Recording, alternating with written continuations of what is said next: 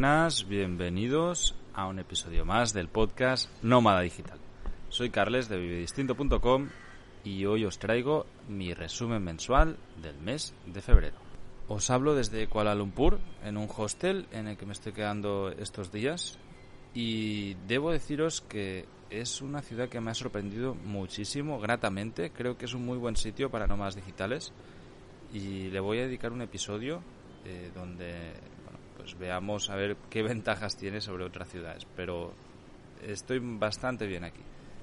Bueno, el mes de febrero ha sido muy duro, ha sido un mes muy complicado. Y, ya aviso a navegantes que este podcast seguramente dure un poquito más de, los 20 minutos o 25 minutos a los que os tengo acostumbrados. Disculpad los ruidos de fondo, eh, me he puesto en el sitio donde hay menos ruido y además le he tenido que pedir a, un chico que estaba limpiando a ver si podía hacerlo dentro de un ratito porque eh, realmente eh, es un sitio, estoy en un dormitorio, no tengo mi espacio para mí, entonces no tengo donde grabar correctamente. Bueno, el mes lo comencé en Tailandia, en Fanga, todavía bastante enfermo. Eh, bueno, me enfermé, no sé lo que tuve. Hacíamos coña de que era coronavirus, pero los síntomas eran otros tuve como una gripe fuerte, o, fiebre y tal, y, sobre todo mucha tos. Eh, enfermarse viajando es un coñazo y más en países tropicales eh, es duro de narices porque cuando tienes fiebre aquí parece que estés a 50 grados, estás sudando, lo pasas fatal. Bueno, a mí me ha tocado, pues por desgracia, más de una vez en, Nicaragua y, no es algo nuevo, tampoco me asusté, no pasa nada pero evidentemente pues estar viajando así no, no mola. Entonces eh, nosotros nos fuimos a Fanga en Tailandia, veníamos de Phuket y empecé el mes con una noticia que, ya la sabía, pero que evidentemente lo, cambia todo. ¿no? El, 31 de enero, de hecho, Carla eh, se compra billete para volver. Entonces lo que era algo que sabía que iba a pasar, pues en ese momento, evidentemente, cuando ella compra billete, pues cambian las cosas, cambia el chip, es ok, te vas de verdad. Y, y bueno, pues fue, fue un momento bastante duro. Ella se marchó el día 13, entonces, o el 14, perdón. Desde el día 1 al 14, pues fueron dos semanas en las que era muy complicado o sea, a, mí personalmente me costó una barbaridad, me quedé hecho polvo. Es, es muy difícil. Creo que, que, me gustaría poder hablar un día bien de lo que son las relaciones eh, eh, para un nómada digital o, en mi caso, yo seguramente pues también evidentemente como cualquier persona pues tengo mis historias propias, ¿no? ¿no? No todo el mundo encaja y enfoca las relaciones de la misma manera. Eh, bueno, saber que ella se iba, pues hacía que, por un lado, tratase de, disfrutar esos días, de, decir, bueno, no, no teníamos ningún más rollo, es decir, no discutíamos, no, no había, no, no ha sido una rotura por malos rollos, sino sencillamente pues falta de entendimiento y separación de caminos, por decirlo así, ¿no? Entonces, yo soy una persona que me la sigo queriendo muchísimo. No, no es la típica rotura, ah, me enfado y no te hablo, ¿no? Aparte es que no entiendo eso. Yo cuando, joder, es alguien con quien he compartido muchísimo tiempo en mi vida, que amo y, que le deseo lo mejor, ¿cómo voy a, estar enfadado o algo así, no? Pero evidentemente, pues, eh, el saber que se iba condicionaba muchísimo cómo me podía sentir.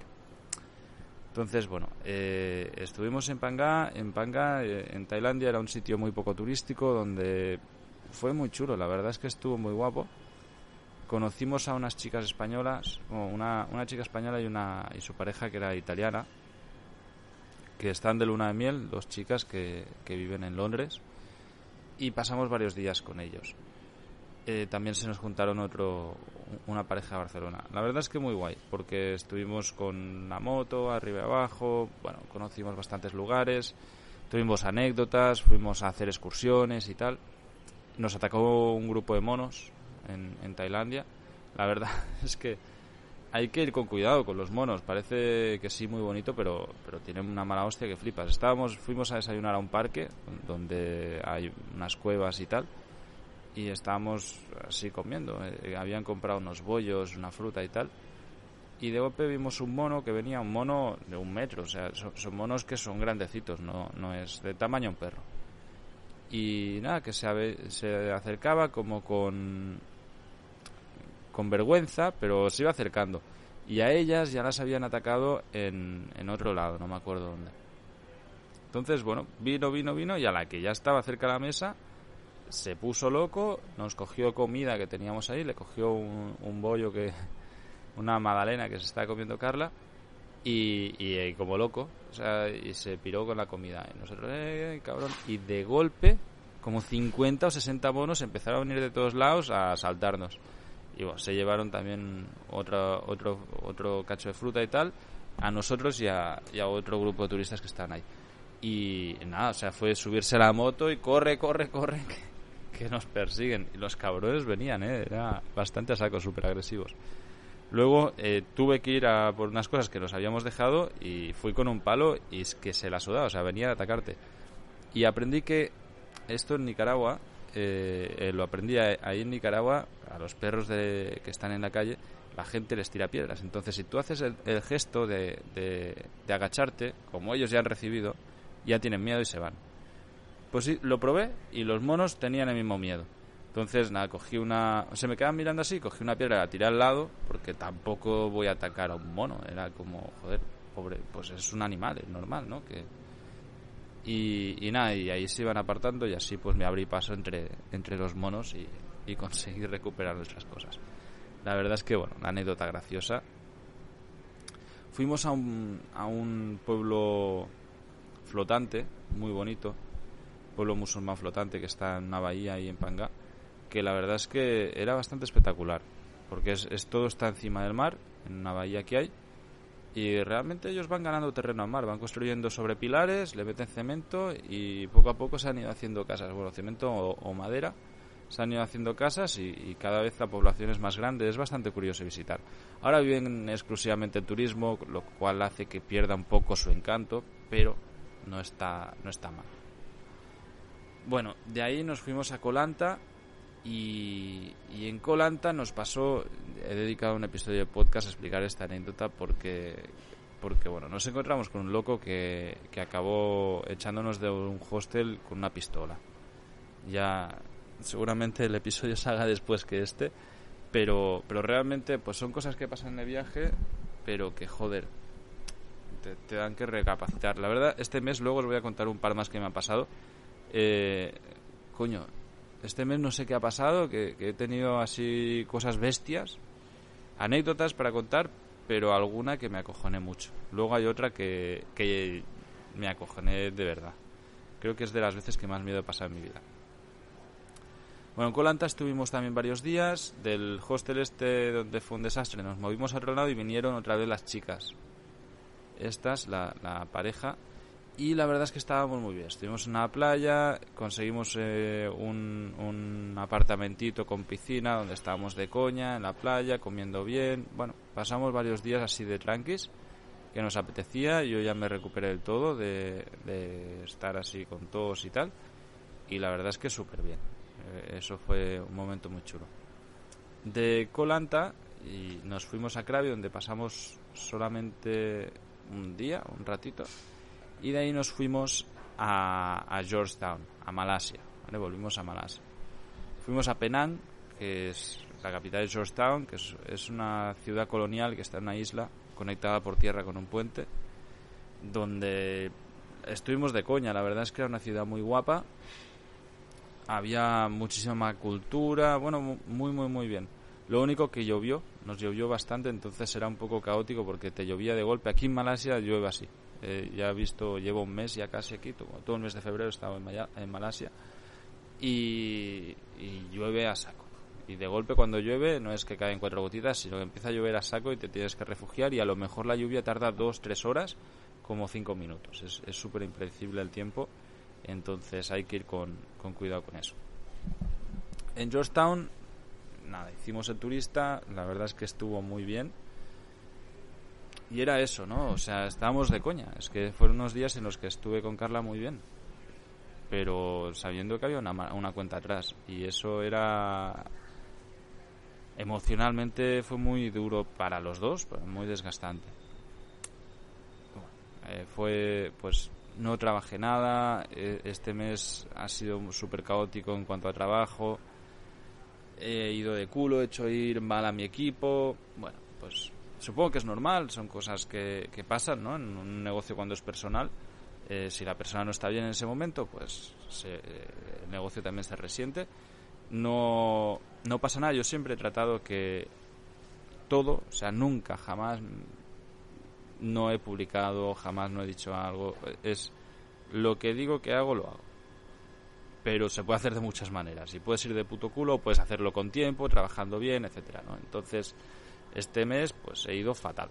Ha sido todo a última hora, apurando tiempos, nada, siempre he entregado todo a tiempo, todo perfecto, pero eh, pues eso, ¿no? Y haciendo ir mal a todo el equipo, mientras que cuando trabajo con tiempo vamos todos súper relajados, podemos trabajar bien y bueno, es, es lo que hay, es, son cosas que son personales, no, no, no, se puede hacer más en ello, ¿no? Como os digo, de Georgetown nos fuimos a, volvimos a Kuala Lumpur, también con líos, eh, íbamos en bus y el que nos vendió billete no hablaba mucho inglés, nos vendió una cosa, luego no, no nos daban cupo en el bus y al final, mira, le metí morro, estaba harto y nos fuimos en un bus VIP me senté allí y le dije, tío, este asiento está vacío, es tu compañía, yo tengo que llegar a tal sitio, vamos al mismo lado, mm, no me rayes. Y funcionó. O sea, también fue, pues estuvimos, nos cambiaron de una terminal a otra y en esta segunda, lo que se suponía que era un cambio de 10 minutos, se alargó dos horas y pico y era un desastre. O sea, no, podía ser que, que, tanto follón y pasaban buses y no nos daban cupo tal, hasta que al final me cabré y me senté en un sitio de coña. Y bueno, pasamos un, un bus noche así, que, que al final no estuvo tan mal, y llegamos a Kuala Lumpur. En Kuala Lumpur pillamos un, un apartamento Airbnb con piscina y tal. Pero bueno, pues ya era esto, era como los últimos días y era más complicado todavía, ¿no? Pues bueno, pues evidentemente no, no estábamos bien los dos. Eh, el apartamento estuvo bastante bien. Compartimos apartamento con alguien que no vimos en todos los días. Fue muy curioso. Había dos habitaciones alquiladas y en la otra había un chico que era asiático, que es que no lo vimos. No, sabíamos que estaba ahí porque escuchábamos ruido y porque el dueño del apartamento por WhatsApp me dijo, pero creo que no sale nunca. Y no salió ni un día. Fue, no sé. Entonces, nada, estuvimos allí, eh, no hicimos apenas uso del apartamento, aunque dormíamos de coña, la cama estaba muy bien. Básicamente estuvimos callejeando Kuala Lumpur como locos. Es una ciudad muy guapa, pero es pequeña, entonces lo vimos todo bastante rápido.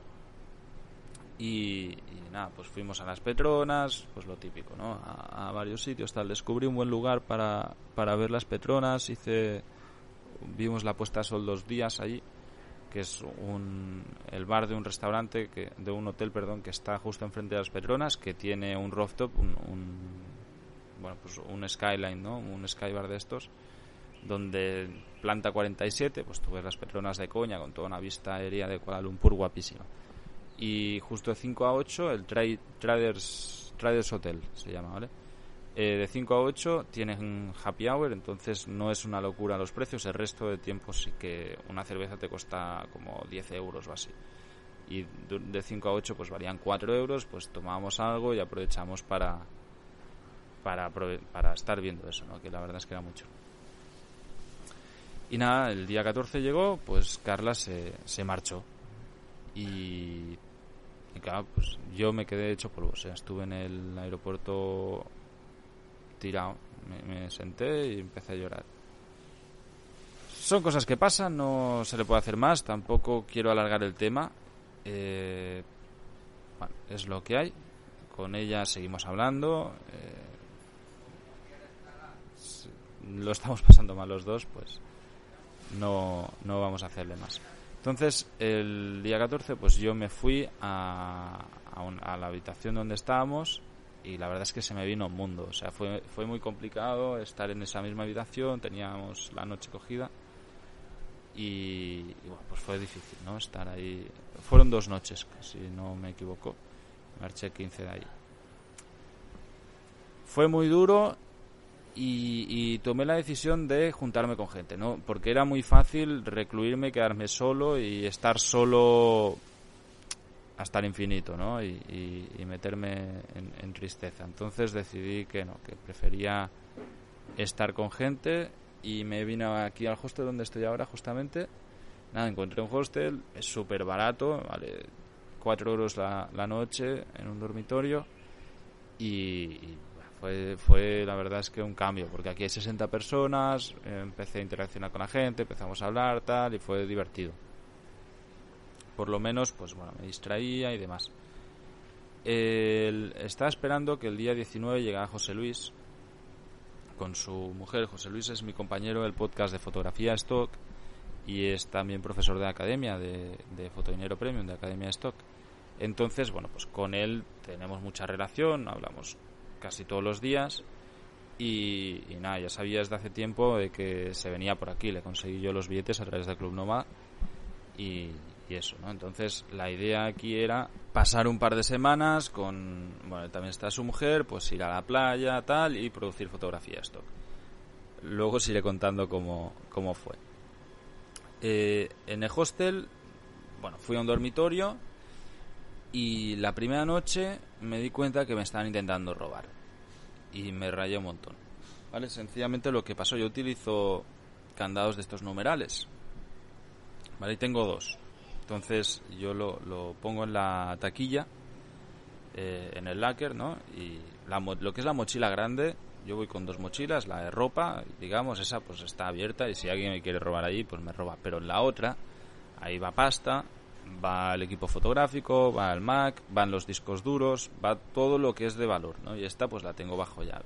Entonces tengo dos candados eh, de estos numerales, uno para cerrar la mochila y el otro para cerrar el locker, el, digamos la taquilla. Y algo que hago desde hace años, desde esto es truco viajero y creo que es interesante, es que yo no dejo el número al azar. ¿vale? El número que dejo en el candado es siempre el mismo. En mi caso es 012. Yo siempre dejo este código. Cuando lo he cerrado, pongo 012 y me piro. Así sé que si alguien ha tratado de moverlo, lo más normal es que haya otro número. Que no se fije en dejarlo igual a como estaba, ¿vale? Entonces, nada, el primer día llego, estaba hablando ahí con unos chicos, tal, y, y me lo encuentro cambiado. Y pensé, bueno, alguna vez por algo yo me equivoco y, se me cambia. Pero es muy raro, soy muy maniático, o sea, al final trato de conseguir cosas rutinarias, ¿no? Y, soy muy maniático en estas cosas. Entonces lo veo y dije, puede ser porque subí un momento, tal, cogí una cosa y tal. Lo abro y al abrirlo me encuentro el otro también cambiado, el de dentro de la mochila. Y pensé, bueno, me quedé así mal.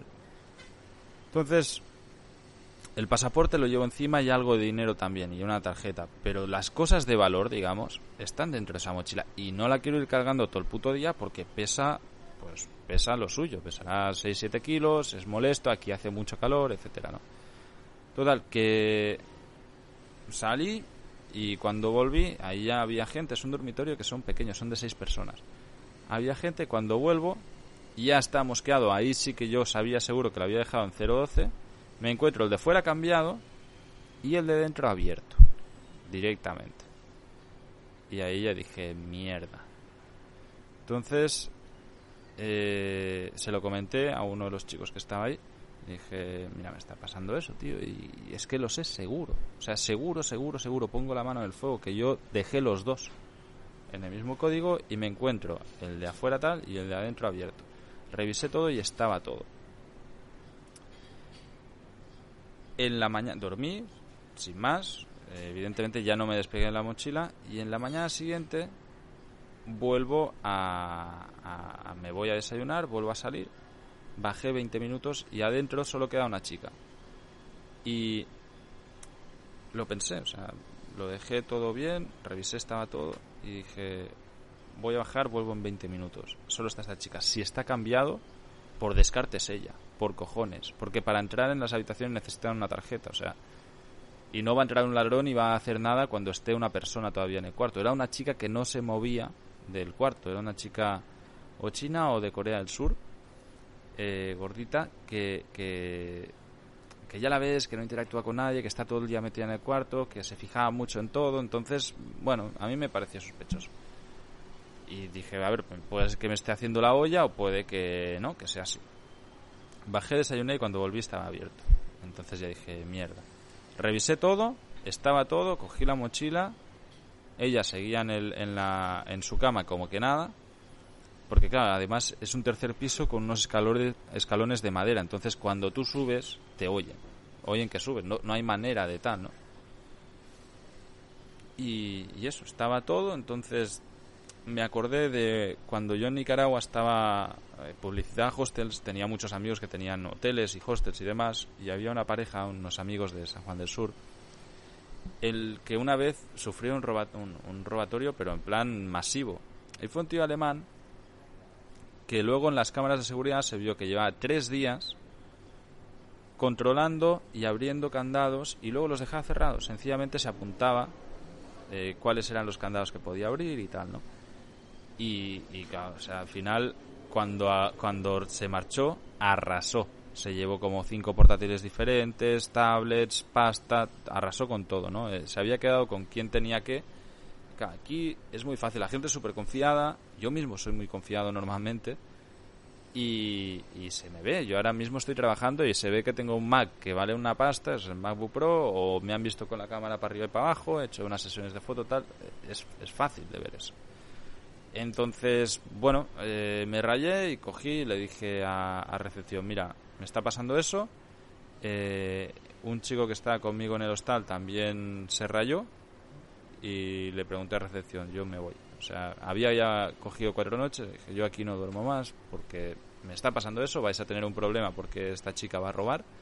No puedo decir nada ni acusarla porque no me falta nada pero es que lo sé seguro, o sea, e, e, es, tengo la seguridad que está pasando eso. Eh, me entendieron sin problema, no era la primera vez que pasaba algo así. Me ofrecieron cambiar de dormitorio y les pregunté si lo que costaba una habitación privada. Y una habitación privada de dos camas costaba solo un euro más la noche por persona. Es decir, aquí cuesta cuatro el dormitorio, pues costaba diez las dos camas. Una litera en una habitación privada. Entonces se lo comenté al otro, me dijo que sí, y cogimos una habitación. Y ahí ya me quedé más tranquilo. No había taquillas, pero bueno, pues con la otra persona había buen rollo, mm, lo dejaba todo yo más tranquilo, bajo candado igual, pero ya, ya me quedé tranquilo y ya no pasó nada más. Me sirvió como experiencia. Al final, bueno, pues hay que controlar tal. Una de las cosas que he hecho, y la primera medida drástica que he tomado ha sido cambiar el candado. Los numerales estos, estuve probándolo yo y con los ojos cerrados, al tacto, fui capaz de abrirlo. Mi propio candado. Sencillamente apretando un poquito y, dándole vueltas, tú notas cuando entra el, el, el resorte. Entonces, tardé como dos minutos en abrir mi candado dándole vueltas con los ojos cerrados sin mirar pues imaginaos la seguridad que haces. Si eres un ladrón, es que lo abres seguro en 5 segundos. O sea, si tú ya sabes lo que estás haciendo, eso te cuesta nada. Entonces, nada, he cambiado un candado. Eh, ahora tengo un, candado de llave de seguridad que pesa bastante más, pero es que me da igual, es mucho más seguro. Y cierro la taquilla con ese candado y luego la mochila la cierro con el numeral. Es, bueno, me quedo más tranquilo. La verdad es que es necesario eh, estas cosas pasan. Yo he visto a gente que le han robado y te pueden joder la vida. A mí me, roban esta mochila y, o sea, es que es incalculable. Ya no es tanto la pasta y el valor de todo lo que llevo, sino el disco duro.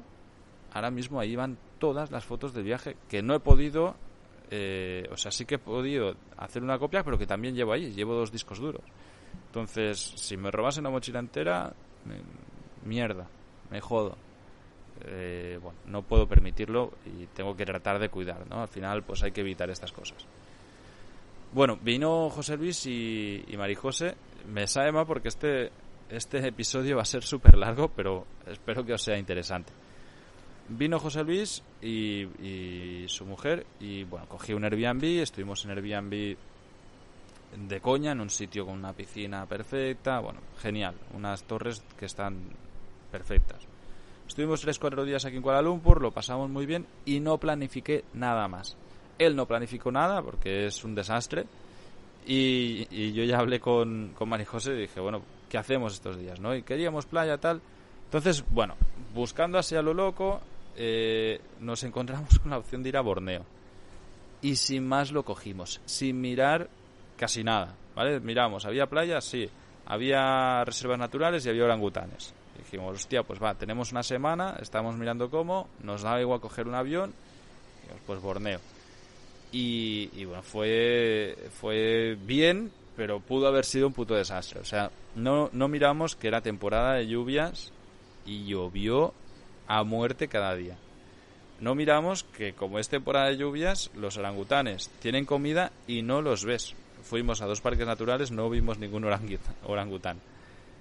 No miramos que el hotel que habíamos cogido estaba lejos del sitio y que en el sitio no había una mierda para ver. O sea, era un pueblo muy pequeño. Eh, en, en Sarawak estábamos en Kuching, en la ciudad de Kuching. Que en un día lo tienes visto. No miramos nada. Y cuando llegamos ahí, dio la casualidad de que pasar migración, es, es curioso, también con esto de coronavirus tienen, bueno, este, aquí Malasia es un estado federal, entonces este estado dentro de, país, ¿no? Tiene leyes propias y, tiene leyes súper estrictas. Por ejemplo, han prohibido la entrada a todos los chinos y a cualquier persona que haya estado en China el último mes, directamente. Y, y, bueno, pues entonces te controlan, te miran la temperatura, tal. Había ahí un protocolo médico que está bien que lo hagan, es al final, pues yo que se están tratando de, contener esta pandemia, pero era como súper absurdo porque puedes entrar por tierra, ¿no? Y por tierra no había nada. Es un estado fronterizo con Indonesia, con, con Borneo indonesio, y que está situado al suroeste de la isla, ¿vale? Es, es el que hace la, la punta suroeste. Y la verdad es que es una pasada, o sea, eh, hay jungla por todos lados, animales, es una locura, muy, muy, muy guapo, pero hay poco que hacer y sobre todo si no te conoces el sitio. Tirábamos de Grab porque es muy barato en la ciudad, pero bueno, cuando la historia es que cuando estábamos pasando migración había un, hombre eh, pakistaní que se nos puso a hablar, nos escuchó hablando en español y se nos puso a hablar, Esan, y eh, ese era su nombre, Esan. Y nada, me pidió el WhatsApp, tal, no sé qué, dice, si, os puedo ayudar en algo, tal, no sé qué, sé cuántos. Bueno, nada, en la misma tarde le escribo y le digo, oye, estamos pensando, porque cogimos un Grab y dijimos, hostia, esto es tan barato que al final, ¿por qué no pillamos a alguien todo el día, le pagamos el día y damos vueltas con él y tal? Y se lo pregunté y me dijo, bueno, tengo un primo, tal, él estaba casado con una chica de Malasia. Con, o con una señora de Malasia, ya era un hombre pues 50, 50 años. Se lo pregunté y al final él mismo dijo, vengo yo. Y yo, hostia, pues muchas gracias y tal. Y además no os voy a cobrar nada. Pues bueno, genial. Y, y estuvimos, o sea, primer día estuvimos con él, tal, de coña. Fuimos, no, es que ni lo recuerdo, fuimos a varios sitios que nos enseñó él. Nos llevaba a los templos, bueno, a los típicos sitios turísticos. La verdad es que súper bien, lo invitamos a comer, tal, le pagamos la gasolina, le llenamos el, coche de gasolina y cuando cuando nos despedimos nos dijo, ¿y, mañana qué vais a hacer? Y nosotros, pues no sé, ya, veremos, tal. Pues mañana también vengo. Y al final estuvo cada día con nosotros. Estuvimos todos los días con él, dando vueltas y conocimos Borneo con un local, o sea, fue una caña. Fue una pasada. Fuimos a, a un parque, el único día que no estuvimos con él fue, creo que el tercer día, que nosotros fuimos al parque de Semengok, y ah, tratamos de ver eh, orangutanes y, no los vimos, ya nos dijeron luego que no bajaban, pero bueno, pues estuvimos por ahí por la jungla y tal y la verdad es que estuvo muy muy guapo. Tuvimos que volver haciendo autostop. Fue bastante curioso y es algo que aquí en el sudeste asiático no se estila mucho, no, no es como en Europa que ves de vez en cuando autostopistas, aquí nadie. Y al final nos recogió un, un chico que era militar, que resultó muy, muy majo pero vamos, que nos costó una barbaridad que, nos cogiese alguien. De, de ahí, en Semengok vimos cocodrilos. Tenían tres, cuatro cocodrilos y flipas. O sea, son cocodrilos de 4 o 5 metros. Enormes. Total que al día siguiente no sabíamos qué hacer y una de las atracciones turísticas que tienen ahí es un centro de recuperación de cocodrilos que tienen, bueno, pues tienen cocodrilos de todo el mundo, tienen un montón de cocodrilos, de, los mismos de la isla, tal. Están salvajes, ¿eh? O sea, si tú vas al río ahí no te puedes bañar porque es que hay cocodrilos. Y allí me pasó una de las cosas que, ya os digo, me ha dado más miedo en la vida. Entramos al sitio este. Y entramos José Luis, la mujer y yo. Eh, Esan nos, no quiso entrar. Dijo, no, no, yo os vengo a buscar en un rato. Nos dejó y pum. Y era un día que justamente pues hacía muy buen día, no estaba lloviendo, había llovido en la mañana creo. Y era mediodía y estábamos bien. Entonces estuvimos con, pues con José Luis tomando fotos, tal, vimos cocodrilos, animales, lo típico. La verdad a mí ver animales enjaulados no me hace una especial gracia. De hecho, no me gusta. Es algo que, siempre intento evitar. Pero bueno, estábamos allí y, sencillamente, pues bueno, tratamos de hacer unas cuantas fotos de stock y pasar el rato, ¿no? Había que sencillamente matar tiempo, ver cosillas y tal. Y a las 3 de la tarde anunciaban que hacían como un show en el que alimentan unos cocodrilos muy grandes que hay y los ves saltar.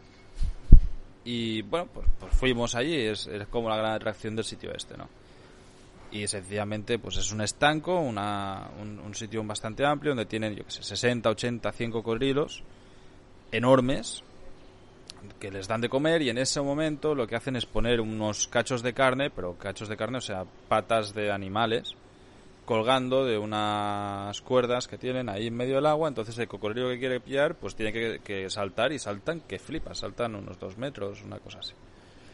Y, la verdad, pues sacamos unas fotos bastante espectaculares de los animales saltando, Entonces había un sitio donde se veía un poco mejor, sin una valla tan grande por medio, y estuvimos tomando fotos desde ahí. Y quienes se encargaban de hacer esto, el show duraba una media hora, pues eran dos chicos que iban ahí, pues tiraban la comida y tal. Y los miré y estábamos con José Luis y le digo, no sé si él me dijo, hostia, qué guapo estaría poder hacer las fotos sin la puta valla de por medio. Y los miramos y les preguntamos a los chicos así por gestos, ¿podemos entrar tal? Y nos dijeron que no. Y dije, bueno, normal. Pero luego al rato se nos queda mirando y el tío nos dice, entrad. Y, o sea, en plan, venid, venid y había una puerta ahí de para gente que trabajaba y dijimos, bueno, pues a tomar por culo entramos. Y total, cuando abrimos la puerta, había un pedazo de cocodrilo, tal, lo vemos, no había protección, no había valla. O sea, era una pasarela de un metro de alto y los cocodrilos enormes estaban abajo. Pero iban a su puta olla, iban mirando la comida y, la pasarela llegaba a una torreta que esa sí estaba más alta. La pasarela era de madera, ¿eh? o sea, eran cuatro tablas puestas allí para poder llegar. Y nada, lo vimos y José, tira, tira, vale, vale. Pasamos de espaldas a los cocodrilos, nos ponemos en donde les están dando de comer y claro, podíamos tomar las fotos desde la torreta. Y la verdad es que era espectacular, veías, aparte de, la comida que les están lanzando con, el, con los cables, digamos, con, con, el hilo este, ellos tenían cubos ahí de carne y se los iban tirando y veías los cocodrilos lanzando, bueno, unas fotos guapísimas. Pero peligroso de narices, o sea, los cocodrilos saltaban y te quedaban a dos palmos. Y, además es que te miraban, tú veías que el cocodrilo trataba de, saltar por ti. yo ya estaba ahí un poco cojonado. Total, que cuando se acaba la comida tal nos dicen, ya está, iros, iros. y la valla esta es que resbalaba un huevo. Y había cocodrilos a los dos lados. claro, cuando se acabó la comida, los cocodrilos querían seguir comiendo. Entonces, fuimos a salir, José Luis iba delante mío y yo iba detrás de él. Y la valla no había. Había una, una mini valla, pero que te llegaba hasta el tobillo. Del tobillo para arriba no había nada y el animal estaba ahí. Entonces, José Luis va tirando y en lo que va tirando veo dos cocodrilos, uno de cada lado de la pasarela, que vienen a saco, pero corriendo a saco a por nosotros. Y el de la izquierda había una valla por medio, yo me asusté, pero tiré. Pero el de la derecha, o sea, me tuve que frenar, retroceder y pegó un salto que digo, me pilla. Y yo me lo miraba y el tío iba alargando la cabeza y empecé a recular para atrás, cagado de miedo. O sea, me fue de un puto pelo. José Luis se empezó a descojonar al ver mi cara de pánico y yo me, volví para atrás y empezaron a venir más cocodrilos, me fui con los guardias y, eran plan, que no, que no, tío, que, estáis flipando, ¿sabes? Y ellos iban con unas botas de protección y me dijeron, go, go, go, y yo, go, go, go, y claro, tuve que pasar, mientras saltaba el cocodrilo, nada, pasamos y ya está. Os juro que es que me temblaba todo. Y José Luis me lo decía, se, se descojonó, o sea, el cabrón se descojonaba, me decía, si tal yo, tío, ¿qué ha pasado? Que dice, bueno, pero que eso está controlado. Y, pues no ves que no hay ningún control, que luego estas cosas pasan y salen en la tele. Y porque había gente grabando ahí además, ¿no? Y sale en la tele que han comido a un turista que estaba ahí en la jaula de los cocodrilos. Y, todo lo que pensamos es, ¿qué coño hacía ese tío que le mandaba ir ahí en la jaula de los cocodrilos? Pues si te metes en la jaula de los cocodrilos pasan cosas. Pues en ese momento éramos nosotros esos dos. Y para mí, y mira que estaba en situaciones chungas, de verdad. Nunca en la vida un animal me había atacado para comérseme. O sea, nunca me he sentido un bistec. Era un puto trozo de carne. Ese animal solo quería alimentarse, no quería proteger su territorio, no quería asustarme. No, no. Ese animal lo que buscaba era comer. Y si me hubiese pillado un brazo, una lo que sea, se me come. Y, y, chao Carles, chao un podcast digital y chao todo. Bueno, la verdad, José Luis se descojonaba y yo me quedé con el susto en el cuerpo un rato. Estuve como media hora rayado. Rayado, rayado. Dije, joder, O sea, no ha pasado nada. A lo mejor para mí me impactó más de lo que era. Pero podría haber pasado algo. Y si hubiese pasado algo, a tomar por culo. O sea, eso no lo cuentas. Que no lo cuentas seguro. Porque cientos de, había decenas de cocodriles alrededor que, te, si cierra la boca era impresionante el ruido que hacían cuando trataban de coger la carne y cerraban la mandíbula. O sea sonaba como un tambor. Pa pues imaginaos o sea pa a tomar por culo es que te mata. Bueno fue una, una anécdota que, que queda en anécdota una historieta más para vivir tal pero bueno yo lo, lo pasé mal en ese momento y, pienso que no, no, fueron conscientes los mismos guardias. Cuando vieron tal dijeron la cara que ponían era de eh, mal sabes aquí la podemos liar parda.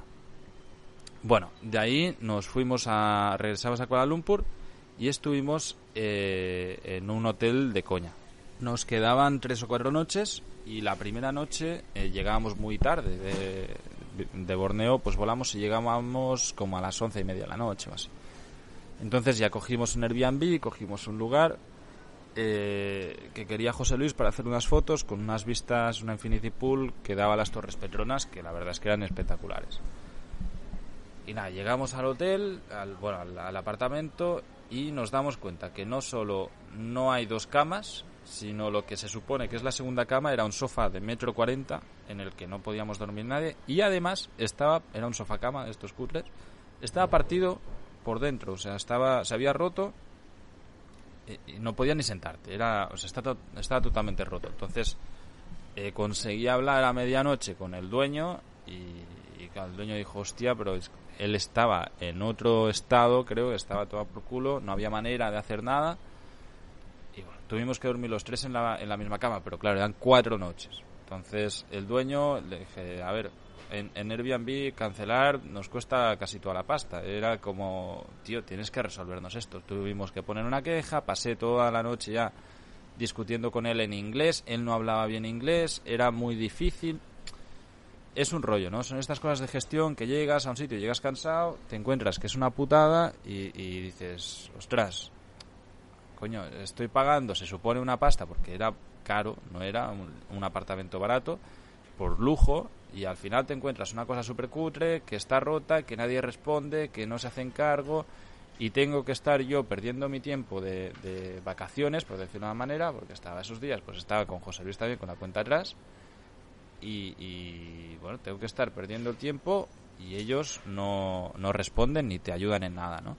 Lo que hicimos al final fue tirar por, recto y decir, mira, tomar por culo, aquí os quedáis, cogimos otro apartamento, nos fuimos a otro lado porque además este, a un sitio que ya conocíamos y queríamos producir una sesión de stock y, ya.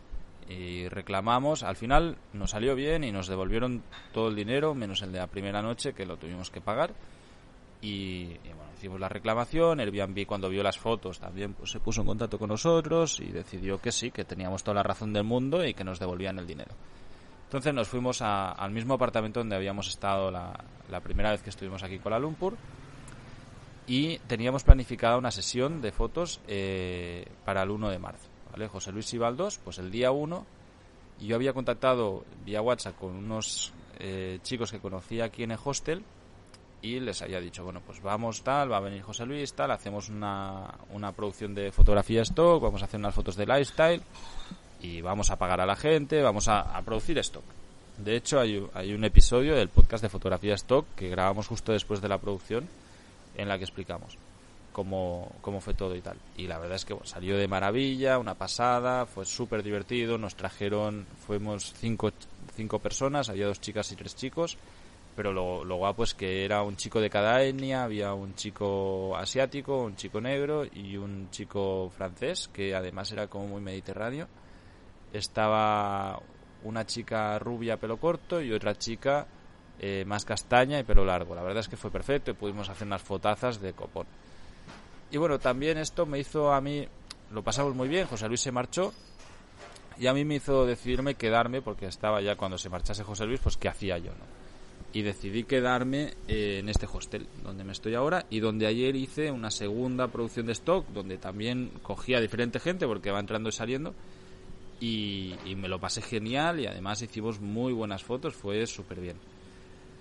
Es muy guay, eh, me lo estoy volviendo a pasar bien, estoy ya pues eso, más animado y tal, disfrutando del viaje.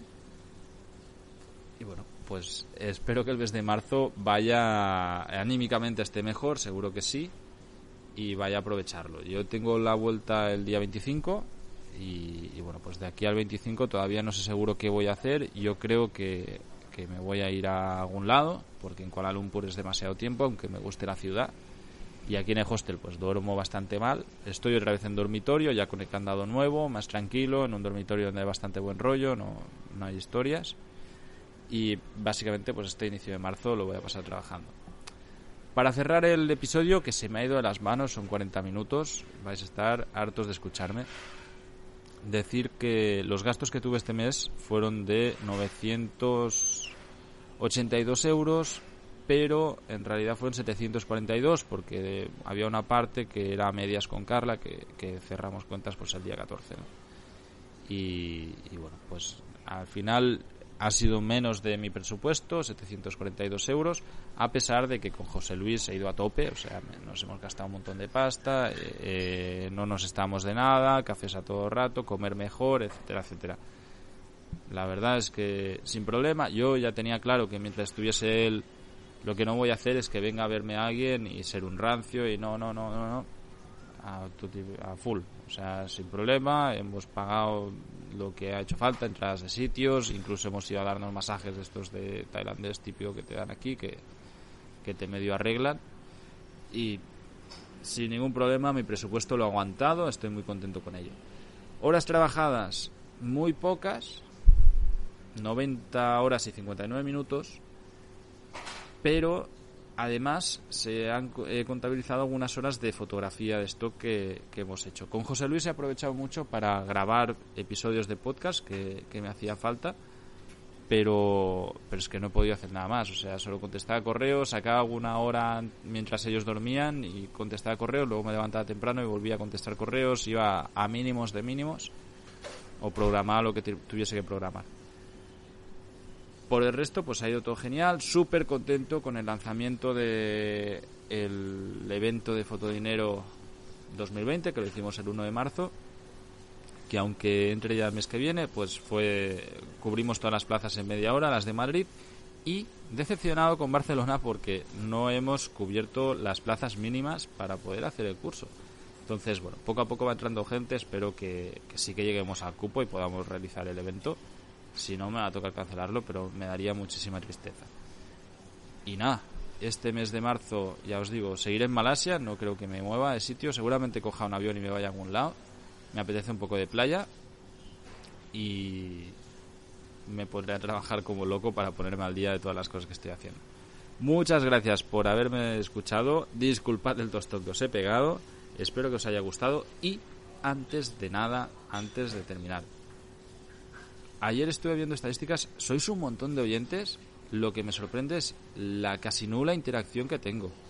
Y, ostras, da pesar. Si habéis llegado hasta aquí, por favor, poned un comentario, poned un enlace, un review de las estrellas que queráis, lo que sea, si os ha gustado, no os ha gustado, si algo, porque mola saber que hay gente al otro lado, luego me mandáis correos y luego porque es que ayuda a posicionar el, podcast. Creo que es contenido que es guay, que, lo hago con muchísimo cariño para todos vosotros y mi intención es llegar a más gente. Entonces la única manera que tengo para promover más este podcast dentro de las plataformas de podcasting es cuando vosotros hacéis comentarios o likes o, o ponéis cinco estrellas.